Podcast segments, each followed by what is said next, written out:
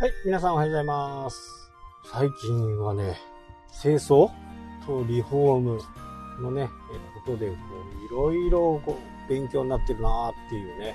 え感じがしています。えー、今日はね、今あの、まあいつものこと車で走ってるんですけど、今日はね、法務局で税金のこととかね、その辺の契約するところの確認作業ですね。一応、売り主さんの方でもね、用意してくれているんですけど、まあ、ちょっと時間が経ってるんで、まあ、ちょっと時間が経ってるって言っても1ヶ月か2ヶ月前なんですけどね。ただ、本来だったらね、司法書士さんに頼んでやればいいんですけど、まあ、今回自分でやろうというふうにね、思ってるんで、まあ、東、本とか取った時にね、よくある詐欺めいた話でね、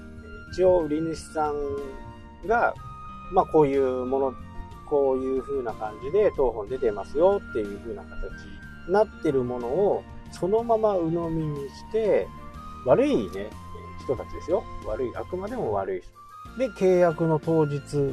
前に、どこか違うところに所有権を移転するとかね。で、実際に契約する。契約するして、うち、私が所有権移転をするときの前にもね、もう一度閲覧をします。閲覧をして、その日に、まだ前の売り主さんの名前になっているかっていうのをね、確認しますね。で、これを怠ると、どこか違うところに売っている。売り主さんですから、売り主は、変な話、契約するときに、その所有権の移転とか、そういうのは売り主さんができるわけですね。勝手に。飼い主っていうのはもうそれをもらって、書類をもらってね、委任状とかね、所有、権利済書とかね、登記確認情報番号とか、その辺をもらった上で登記をするんですけど、売り主さんはいつでも売れ売れちゃうんで、その時に変な、こう、違う人のね、第三者、全然知らない人の名前になってたりとか、そうなるとですね、まあ、めんどくさい話になるんですよね。結局自分のものには多分なるとは思うんですけどね、契約が有効であれば。とはいえね、そんなめんどくさいことになるのは嫌なので、その日ね、やると。えーっと、少し前にね、地面師っていう、もう詐欺の軍団ですよね。そういう人が、まあ、売り主になり変わってね、積水なんかに売ったとかね。結果的にはやっぱり逮捕されて、逮捕されましたけど、ただね、お金が戻ってくるかっていうのはね、保証がないんですよね。そのお金が払えないがためにね、刑務所に入る。あれ何十億の話？まあ、僕みたいなね、個人は、そんなものは買えないんで、そこまで騙されることはないとは思うんですけど、まあ一応、知識としてね、登記をする前に当本を閲覧、もしくは取得をしとくと。で、間違いないなと言った時に初めて登記に挑むという、まあ挑むっていうかね、もう型式が決まってるんで、それを提出するという形ですね。まあこれを、ね、怠ったりするとそんなことが起こったりするという形ですから、えー初めてね、それで所有権が移るという形になると、今度は、え登録免許税というものもね、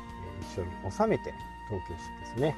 えこれ土地と建物によってね、パーセンテージが違います。あとは登録免許税ですね。登録したとき、登録免許税、住宅取得税ですね。取得税、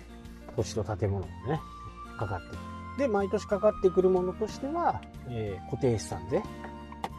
この辺は、その契約によってね、ちょっと違うんですけど、もうすでに年払いで払われている方は、その日以降の日割りでこちらが払う形なんでね、1年目は固定資産税を払わ払う感覚はないんですけど、これ毎年来ますね。えー評価がない土地とかね、そういったものはね、固定資産税すら来ないんですけどね。僕も田舎の方にね、1000坪ぐらいあるんですけど、これはね、未だかつて来たことがないですね。いや、本当に自分のものになってるのかっていうのが心配なぐらいですけど、ただ、あのー何にもしてないとね、わあ、木はね、すごい勢いで成長するんですね。あれ、ほかっとくとね、すごい成長して、木材屋さんからね、え電話が来たことがあります。うちでその木をね、切るんで、タダでもらっていいですかっていう。まあそういう風に電話が来たこともあるんでね、まあ、間違いなく私のものにはなってるとは思いますけどね。まあそれも一回確認してね、ただそこはね、ちょっと道路の鉄道が良くないんですね。普通は公道とかね、繋がっているわけですけど、そこ行くときにちょっとした橋を渡んなきゃなんないんですよ。その橋を渡るのは、今、住宅がある人が持っているのか、作ったのかね、どうなのかちょっとわかんない。それが市のものなのか、はっきりしませんけど、まあ、市のものであったらね、普通に通行できると思う。私どうだと、その、土地を持ってる人にね、相談をして、なんとか使わせてもらえませんか？みたいな話をするわけですよ。で、まあ、札幌市内だとね、どうなのかわかんないですけど、今回の今、あ購入に至るところっていうのは、逆でね、えー、うちの通路を通らないと、裏の方が出れないっていう風な形で、その方ともね、もう実は話をして、まあ買うんだったら、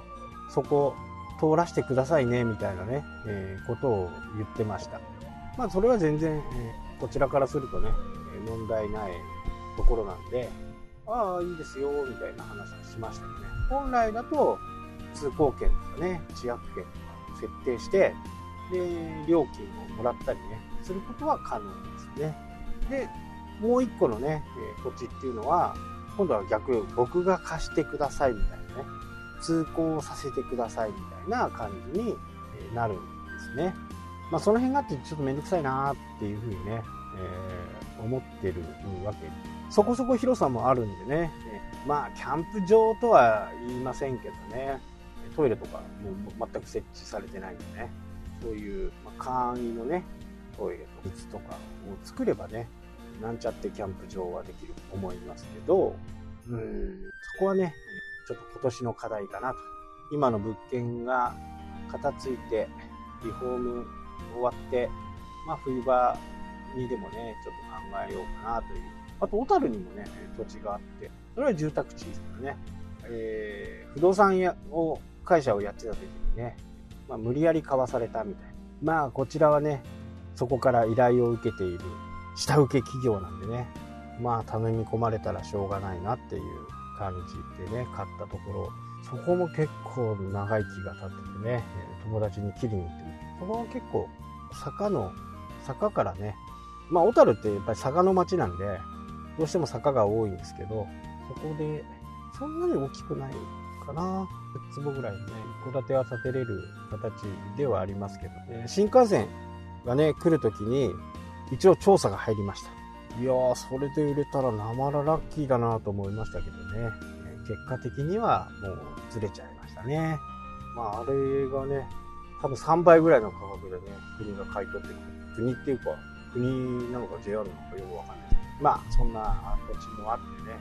夢は膨らむばかりでございます。はい、というわけでね、今日はこの辺で終わりたいと思います。それではまた。また来て。